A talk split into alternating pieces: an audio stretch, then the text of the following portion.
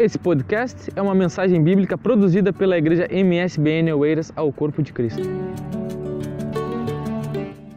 Hoje nós vamos pensar um pouco sobre a segunda, o segundo livro dos Reis, capítulo 4.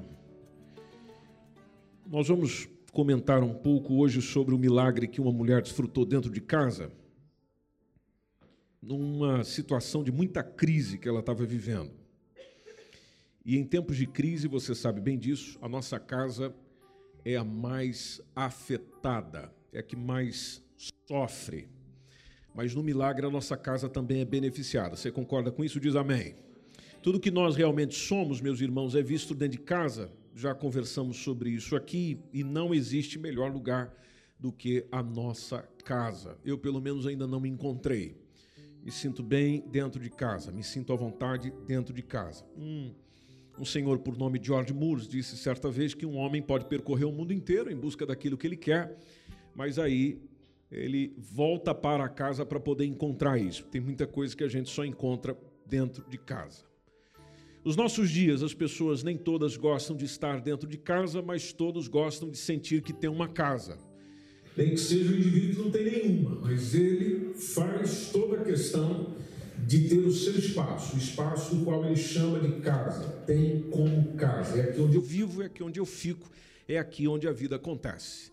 Toda crise que nós temos na nossa vida, ela ou acontece dentro de casa ou reflete dentro de casa. O que, que a mulher de 2 Reis, capítulo 4, entre o verso 1 a 7, que é o texto que a gente vai pensar, viveu. Você pode ver que o versículo 1 já começa dizendo quem ela era. E o verso 1 diz que ela era uma mulher das mulheres dos filhos dos profetas, ou seja, a esposa de um dos discípulos dos profetas. Era alguém acostumado com o âmbito da profecia, da ministração. Ela suplica para um profeta, o nome do profeta é Eliseu, o Eliseu, naturalmente, a atende, Eliseu que tinha aprendido a caminhar com o profeta Elias, e a mensagem dela foi: O meu marido, teu servo, morreu.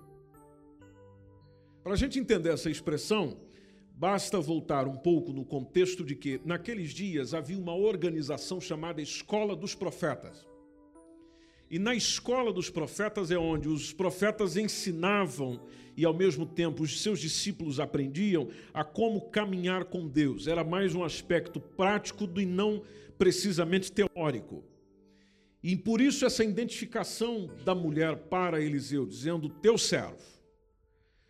O que nos dá a entender que ele tanto pode conhecer quanto não, ser alguém chegado ou próximo de Eliseu, ou talvez não. E ela sabe e ela ainda faz referência dizendo: E o Senhor sabe, tu sabes, que o teu servo temia ao Senhor. Ele não era um indivíduo desviado, ele não era um indivíduo que andava perdido pelo caminho, ele temia ao Senhor, ele servia como deve ser.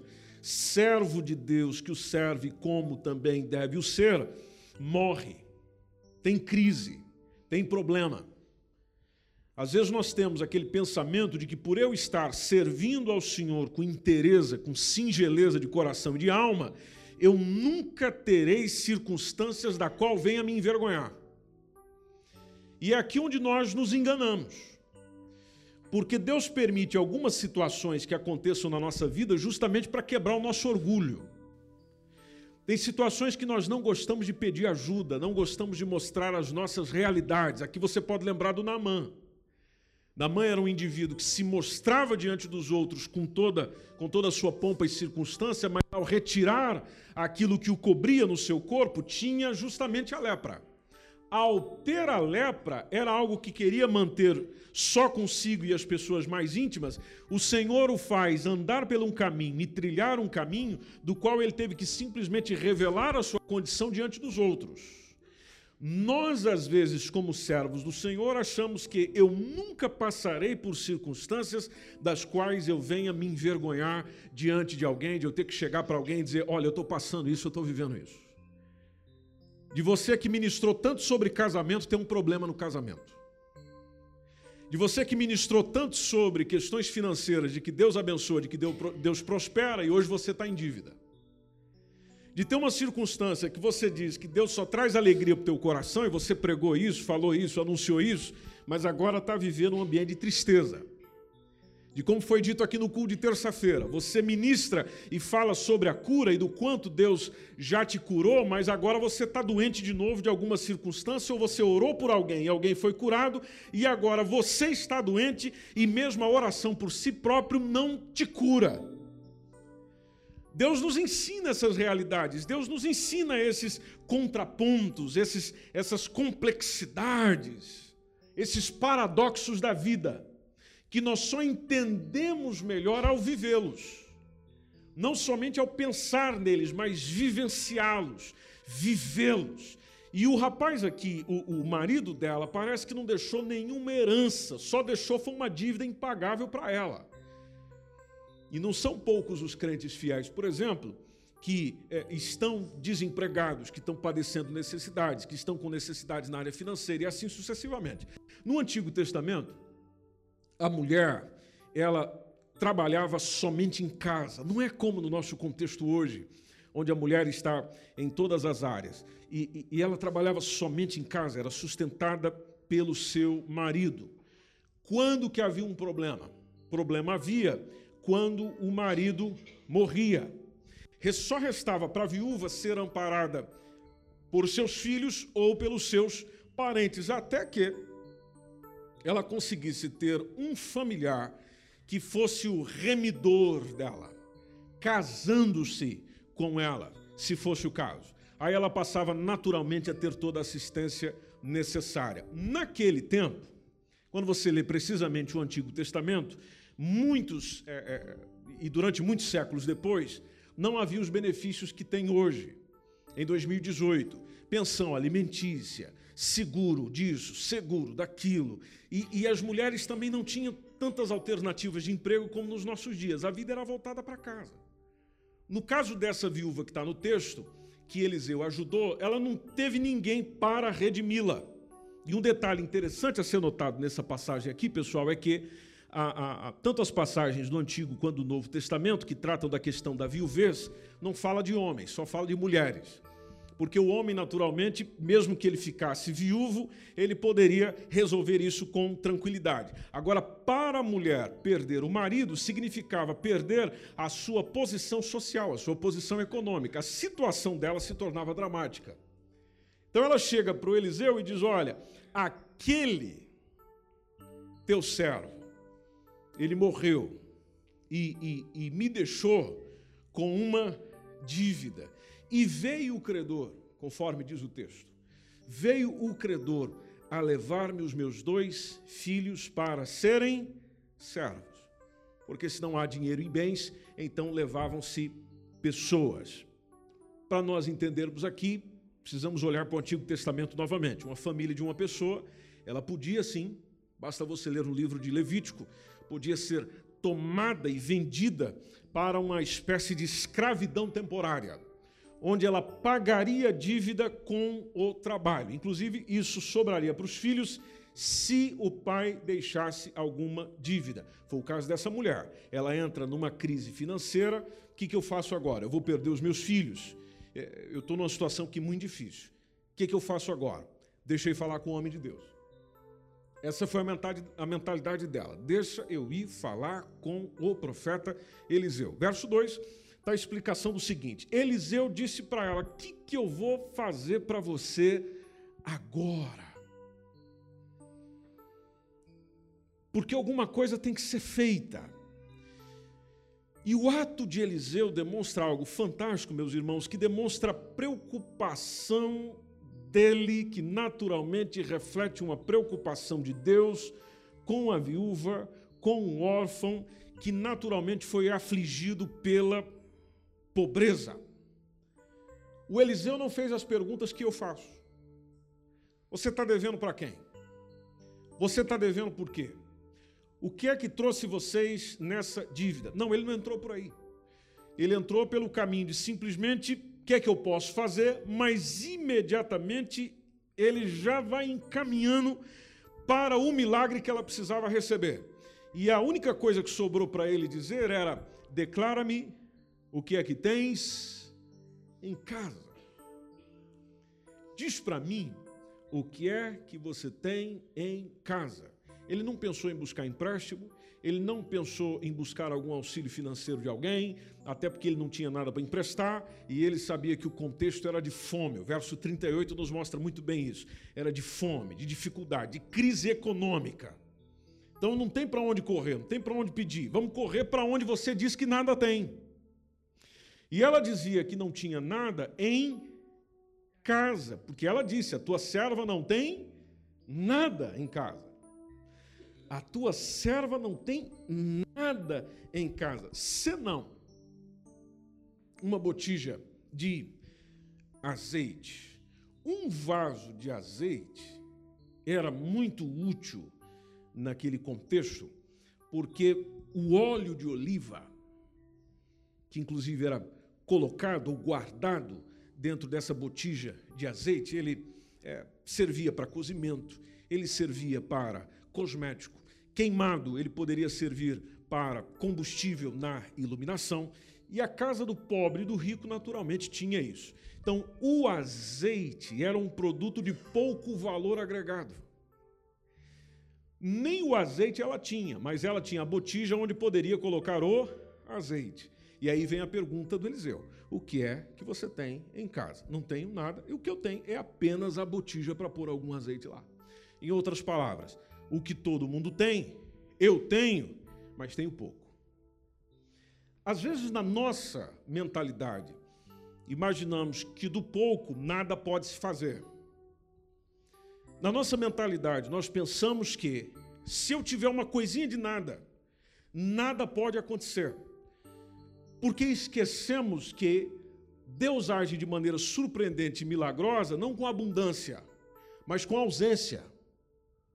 Deus age de maneira miraculosa em nós e através de nós, não com aquilo que se tem apenas, mas principalmente com aquilo que a gente acha que não tem. Quando você pensa que aquilo que tem é tão pouquinho que não dá para nada, ele do nada pode fazer tudo. Mas quando que eu vou entender isso? Quando que eu vou compreender isso? Quando que eu vou ter condições de chegar e dizer que isso realmente é uma verdade?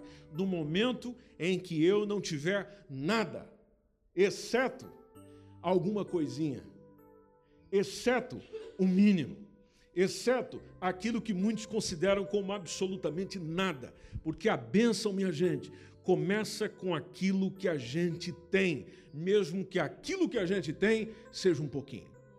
Deus não tem problema e não tem dificuldade em fazer muito do pouco. O que é que a gente tem que começar a fazer? Temos que começar a colocar a fé em ação. Como é que eu coloco a fé em ação? Basta simplesmente eu começar com o que eu tenho.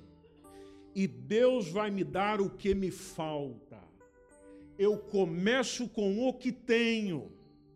E Deus vai me conceder o que me falta. Aí vem o verso 3. Ele simplesmente disse: Faz o seguinte, mulher, vai, pede para ti vasos emprestados para quem? Para os teus vizinhos. Vasos vazios. Que você não vai pedir azeite para eles. Você vai pedir apenas o vaso. Vasos vazios. E o homem de Deus já acrescenta: não poucos. Não poucos. É a mesma ideia do vai e pede muitos, porque você vai precisar de muitos. Aqui tem um, um, um, aspecto interessante que a palavra de Deus nos ensina, muitas vezes nós não paramos para pensar, que é da necessidade e a importância de você ter amizades. Nós vivemos num contexto onde tem vizinho que eu nem conheço. Tem vizinho que eu nem sei que habita no prédio. Por quê? Porque nós vivemos num contexto onde as pessoas não se falam, não estão a fim de fazer amizades, não estão a fim de se relacionar. Muitas das vezes nós, envolvidos por esse pensamento, nos tornamos iguais. Achamos que, pelos outros não quererem se relacionar, eu não devo me relacionar com ninguém, achando que nunca terei espaço para a relação, já que os outros se fecham. Mas aquele que tem consciência do hoje e do que pode acontecer amanhã, não perde oportunidade para uma amizade. Você já pensou se essa mulher não conhecesse os seus vizinhos? Você já pensou se essa mulher não tivesse intimidade ou proximidade, talvez não intimidade, mas proximidade com seus vizinhos? Já pensou se essa mulher não deixasse ser conhecida pelos seus vizinhos ou não queresse conhecer os seus vizinhos? Nessa hora, ela estava tramada. Como é que eu vou pedir para o meu vizinho um negócio emprestado, sendo que eu nem o conheço? Como é que eu vou pedir lá para o fulano ou para a fulana que ela me empreste a botija de azeite, sendo que a gente nunca conversou? É onde vem a, a, a necessidade de nós entendermos a importância de se ter conhecidos, a importância de se ter colegas, a importância de se ter gente conhecida, de se ter amigos, porque o teu milagre pode depender do que eles têm. E biblicamente nós entendemos que eu não posso usar pessoas para alcançar coisas, mas Jesus nos ensinou que eu usar, usar as coisas para alcançar as pessoas. Pegou aí? Vou repetir. Nós não somos chamados pelo Evangelho a usar pessoas para alcançar as coisas, que é o que a maioria faz. Nós somos chamados pelo Evangelho a usar as coisas para alcançar as pessoas. Você fica a pensar, aonde no Evangelho? No que Jesus ensinou em Lucas 16, por exemplo. Lucas 16, Jesus contou a parábola do mordomo infiel. Na parábola do mordomo infiel, do mordomo infiel, melhor dizendo, está lá Jesus dialogando com seus discípulos. E aí ele começa a dizer: Havia um certo homem rico, o qual tinha um mordomo, este foi acusado perante ele de dissipar os seus bens. Ou seja, o cara era perigoso. Ele foi apanhado na corrupção, abusando dos bens do seu patrão. Verso 2. E chamando-o, disse ele: Que que é isso que eu estou ouvindo de ti? O que está acontecendo? Presta conta da tua mordomia, presta conta dos teus dias de trabalho, presta conta do teu serviço, porque você já não vai mais trabalhar comigo como diz o texto, porque já não poderás ser mais meu mordomo. Você vai ser despedido. Você vai ser mandado embora.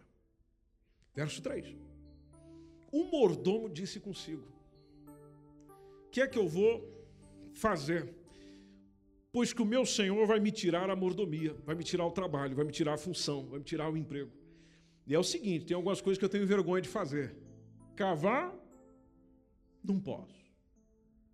É, mendigar, tenho vergonha.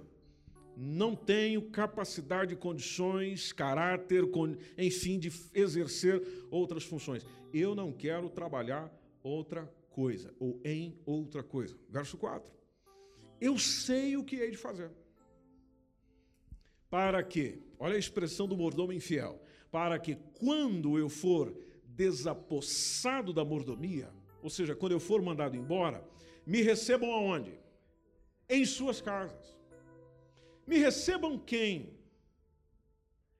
É que onde a gente entende o versículo 5. Me recebam os devedores do meu Senhor. Quem está a dever para o meu patrão. Aí o verso 5 está dizendo que ele chama a si cada um dos devedores do seu senhor, e ele disse ao primeiro: Quanto deves ao meu senhor? Ele respondeu: Sem medida de azeite. Ele diz: Então faz o seguinte: toma aqui a tua conta e, e, e escreve aí 50. Depois, verso 7, ele diz para o outro: Você está devendo quanto? Ele respondeu: 100 alqueires de, 100 alqueires de trigo. E, e ele falou para o rapaz: Então, toma aí da tua conta, escreve 80 ele simplesmente usa da, da, da esperteza para poder receber apoio de quem ele vai precisar amanhã. Essa foi a jogada. É, é, é a esperteza do plantar para poder colher. Usou a sua esperteza para ajudar os outros. Usou da sua esperteza para ajudar os outros. É aquela ideia do quando a situação complicar, eu sei que eles irão me receber.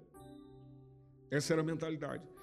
Porque quando só resta pessoas para gente e nada de bens, você ainda tem a quem recorrer, se é que você usou os seus bens para tratar bem as pessoas.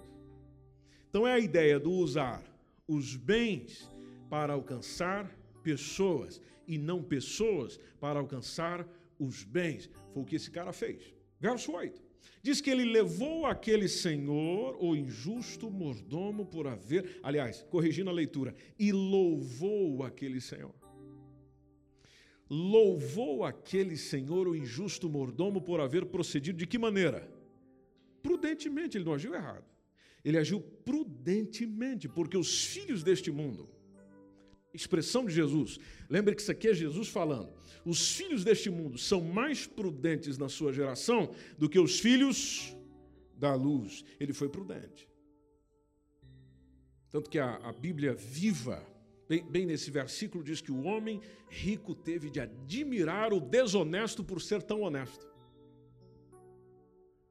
E aí o texto vai dizendo que é verdade que as pessoas deste mundo são mais espertas nos seus negócios desonestos, é o que diz essa versão, mais esperta nos seus negócios desonestos do que aqueles que amam a Deus. Parece que tem gente que serve a Deus perde a esperteza.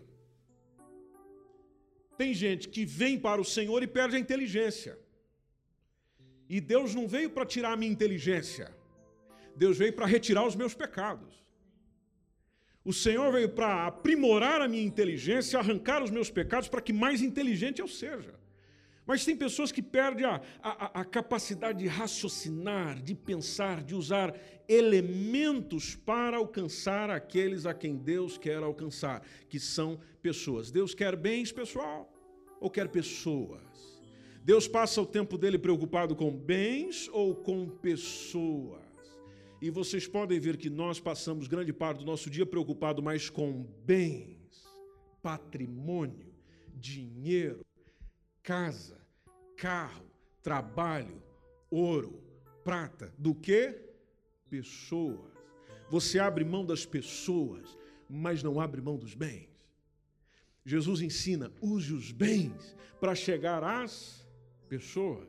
Tanto que o versículo de número 9 Jesus dizendo: Eu vos digo. Agora é eu que estou dizendo. Nas palavras de Jesus, granjeai amigos com o quê? Granjeai amigos com o quê? Com as riquezas da injustiça. Riquezas da injustiça, porque mesmo que haja injustiça, há riqueza dela. Granjeai amigos com as riquezas da injustiça. Para quê? Jesus fala do propósito para que, quando estas vos faltarem, estas o que, Jesus? As riquezas, vos recebam eles. Eles quem? As pessoas que você alcançou nos tabernáculos eternos. Versão King James, no mesmo texto, diz para usar as riquezas deste mundo ímpio para ajudar ao próximo e ganhar amigos ganhai amigos, para que quando aquelas chegarem ao fim, esses amigos vos recebam com alegria nas moradas eternas. A mensagem de Eliseu para a mulher: vai e pede vasilhas emprestadas para os teus vizinhos. Se ela tivesse problema com o vizinho, já estava lixado o seu milagre. Estás a perceber a importância da boa convivência, proximidade, procurar ter uma boa amizade, uma boa relação com todos. Todos que você puder ter. Se alguém não quiser ter, é porque ele ou ela não quer, mas da sua parte você quer. A mulher precisava de muitas, porque o profeta disse para ela: não pega poucas, não, pega muitas. Porque o, o, a quantidade do que você precisa vai vir mediante a quantidade do que você tem. Mostra a necessidade de nós nos prepararmos para o milagre que a gente quer. Tem pessoas que é, é, ele quer receber coisas grandes, mas ele não se faz grande para receber. Eu quero receber as melhores coisas, mas você não melhora para receber. Acha que o melhor vem na mediocridade. Acha que o grande cabe dentro do pequeno. Nós precisamos avançar à medida do que você quiser que Deus realize. Você quer coisas grandes? Então espere grandes problemas. Você quer coisas maravilhosas? Então espere circunstâncias aterrorizantes, Porque se você não tiver situações na tua vida da qual você olhe para frente, olhe para o lado e não encontre ajuda, então você nunca vai entender o que é a mão de Deus estendida dos céus para você. É preciso haver uma preparação para receber a bênção que você quer. A ideia é: onde é que eu vou ter vasilhas agora? O profeta deu a dica: com os vizinhos. Vai em quem você conhece, vai em quem você se relaciona. E é preciso saber trabalhar isso. Nós precisamos melhorar nisso. Nós precisamos melhorar na condição de trabalhar com o outro, lidar com o outro, ter paciência com o outro, tolerar o outro, porque a única coisa que resume o que Deus quer, gente, é suportar a carga uns dos outros. Tanto que o apóstolo Paulo deixa claro, se é Gálatas 5 e 2, salvo engano, de suportar a carga uns dos outros, e assim cumprireis o quê? A lei de Cristo. Cumprir a lei de Cristo tem a ver com o outro. Viver nos caminhos do Evangelho tem a ver com o outro.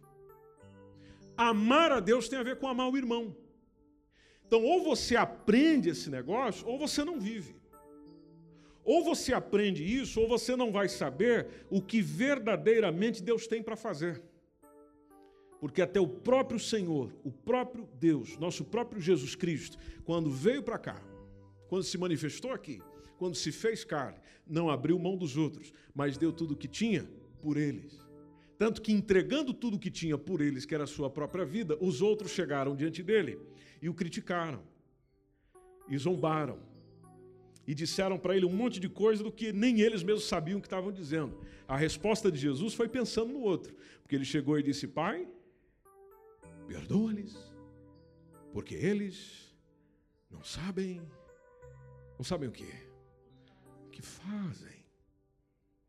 Eles não sabem o que fazem. Veja, mesmo morrendo pelos outros, ele intercede pelos outros.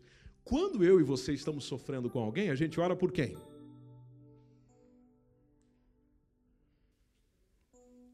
Quando eu estou sofrendo na relação com alguém, você já percebeu que nós passamos mais tempo orando por nós do que pelo outro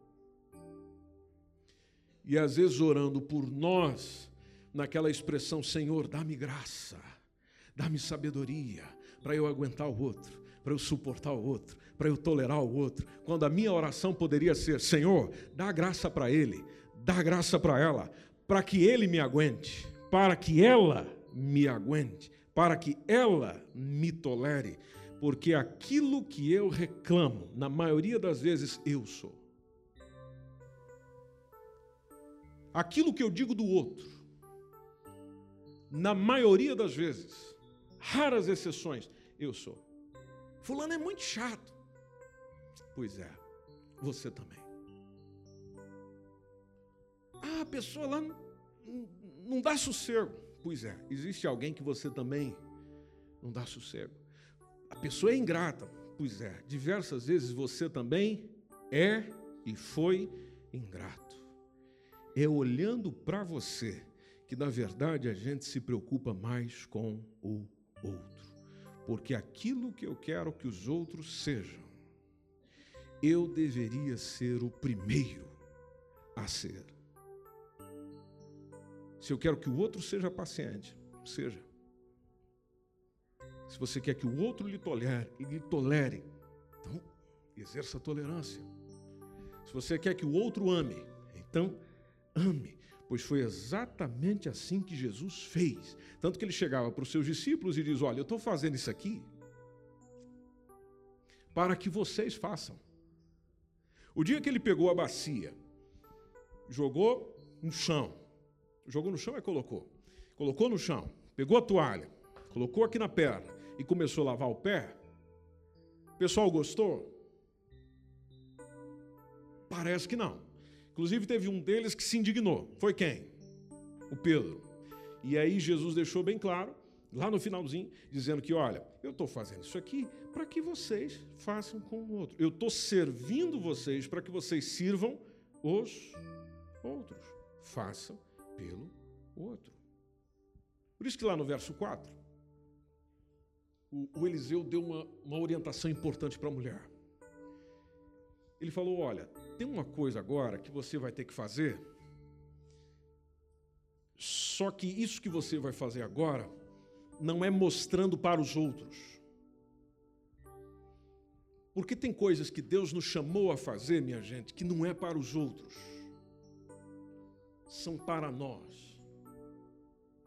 Quando Jesus, por exemplo, ensinou sobre esmola, eu entrego a esmola para o outro, mas entrego de uma maneira para o outro que, se tiver outra pessoa perto, ela não pode ver. Quando Jesus falou do jejum, é para você fazer o seu jejum de uma forma que o outro nem perceba. Quando Jesus ensinou sobre a oração, ele falou para você orar de uma maneira, lá dentro do seu quarto, lá na sua intimidade, de maneira que você não precisa anunciar para o outro que você esteve orando no quarto e que o outro viu você orando lá. Tem coisas que nós desenvolvemos com Deus e milagres que Deus desenvolve em nós que é para fazer de porta fechada. Tanto que a mensagem foi: você pega essas vasilhas aí, minha irmã, verso 4, entra e fecha a porta sobre quem? sobre ti, sobre os teus filhos. Aí você deita o azeite em todos aqueles vasos. E aí você vai pondo a parte. Que já tiver cheio, você vai deixando do ladinho. Por que fechar a porta? Em primeiro lugar, lembre-se que ela tinha credores à porta. E se tem uma das coisas que nós seres humanos somos bons é para cobrar os outros do que eles estão nos devendo. Amém, gente? Ah, vocês não concordam com isso? Que fantástico!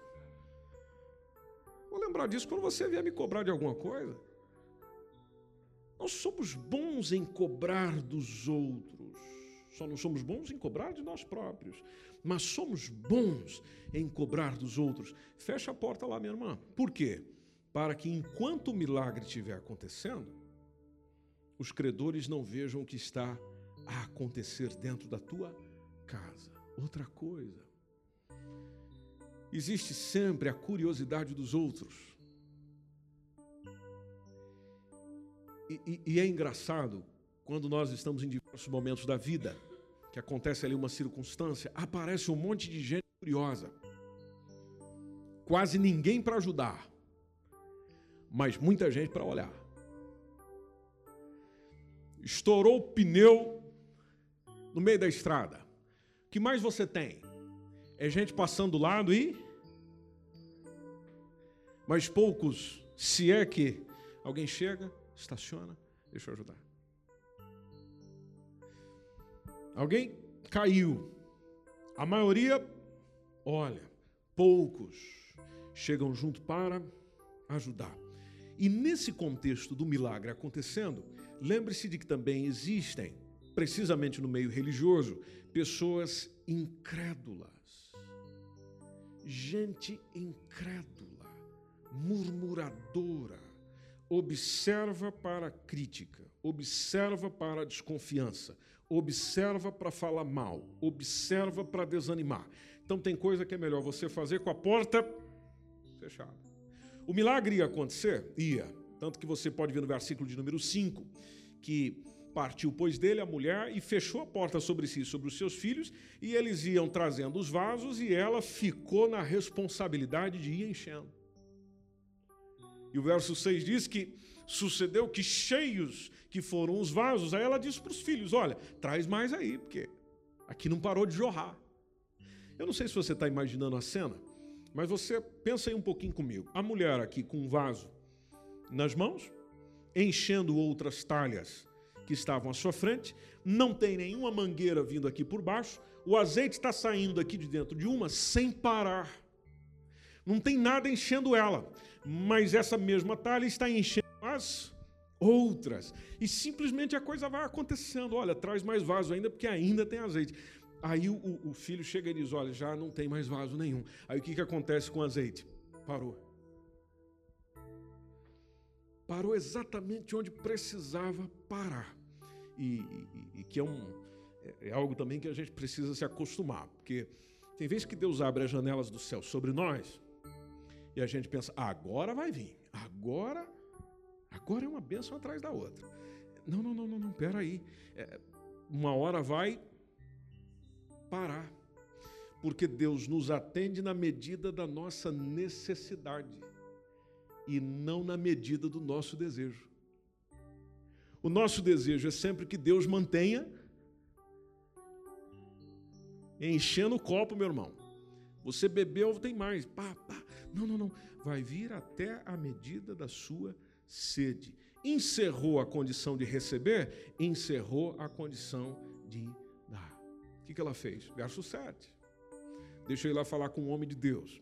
Interessante. Ela chega e diz para o homem de Deus. É, na, na, na ideia de. O, o negócio foi assim. Nós estávamos lá enchendo e parou tudo. Está com tudo cheio lá. O que, que eu faço agora? O que, que eu faço agora? Com esse mundo de, de, de, de, vaso lá em casa cheio de azeite. A resposta do profeta foi: você pega isso aí, vende. Lembre-se que o azeite havia tanto na casa do pobre quanto na casa do rico. Então mostra a acessibilidade do produto. Você vende o azeite, paga a tua dívida, não esquece que você está devendo. Não esquece que você está devendo. E aí, sobrando alguma coisa, você simplesmente vai viver do resto. O que nos dá a entender que ela exatamente fez assim. O azeite foi suficiente para saldar as dívidas e para cuidar dos filhos. O milagre aconteceu não para atender às coisas desnecessárias. O milagre aconteceu para atender às coisas necessárias necessárias, que é a mesma coisa que Deus tem para nós. Naquilo que eu preciso, é o que Deus vai me atender. Naquilo que eu careço, é o que Deus vai suprir. Você pode estar em pé. Talvez hoje eu estou falando para irmãos e irmãs que estão vivendo o drama da dispensa vazia. Da falta de recurso de você estar com muitas dívidas, dificuldades financeiras. Se é o seu caso, eu sei que o momento é difícil, o momento é complicado, mas a mensagem de Deus para todos nós é de que você não desanime nesse sentido. Não desanime nesse sentido. O que, que eu faço, pastor? Ore ao Senhor. Fale com Deus. Deixe Deus te orientar naquilo que você precisa. Abre a conversa. Seja sincero. Seja sincera com Ele.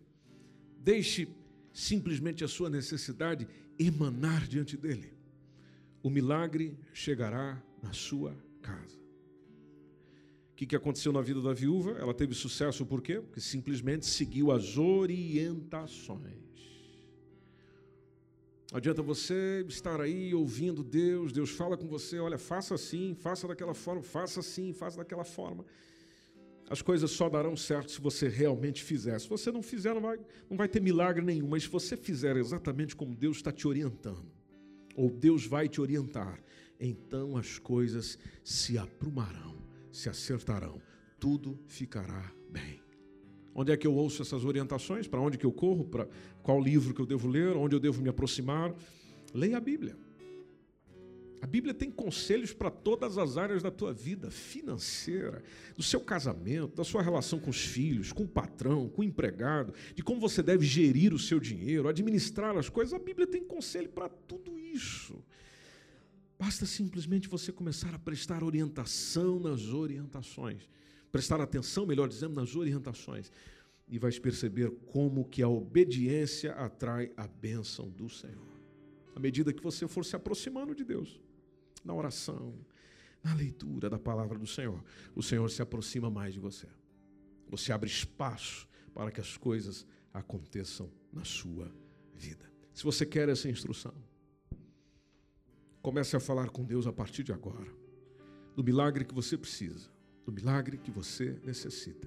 Comece a falar com Deus a partir de agora, nesse exato momento. Feche seus olhos aí onde você está, para que nada o distraia. E simplesmente faça a sua oração. Faça a sua oração. Faça a sua oração. Fale com Deus sobre as suas carências, sobre as suas necessidades, sobre o que você precisa, sobre o que você necessita. Deus vai instruir você a vencer essa crise. Deus vai instruir você a vencer essa crise. Crise existencial, crise emocional, crise relacional, crise de liderança, crise profissional, crise financeira, seja que crise for, Deus vai instruir você a vencer essa crise. Você vai sair dessa escassez, você vai sair desse endividuamento, você vai sair dessa condição, você vai sair dela, você vai sair dela em nome de Jesus. O milagre está na tua casa, o milagre está naquilo que você já tem, o milagre está naquilo que você já possui. No caso daquela mulher, possuía quase nada, pois é, mas do quase nada aconteceu tudo, e é o que vai acontecer na sua vida em nome de Jesus. Faça a sua oração, fale com Deus enquanto cantamos. Esse foi mais um podcast, uma mensagem bíblica produzida pelo MSBN Oeiras. Siga-nos nas nossas redes sociais, Facebook e Instagram. Subscreva o podcast Igreja MSBN e também o nosso canal no YouTube. E ainda saiba mais em msbnportugal.com.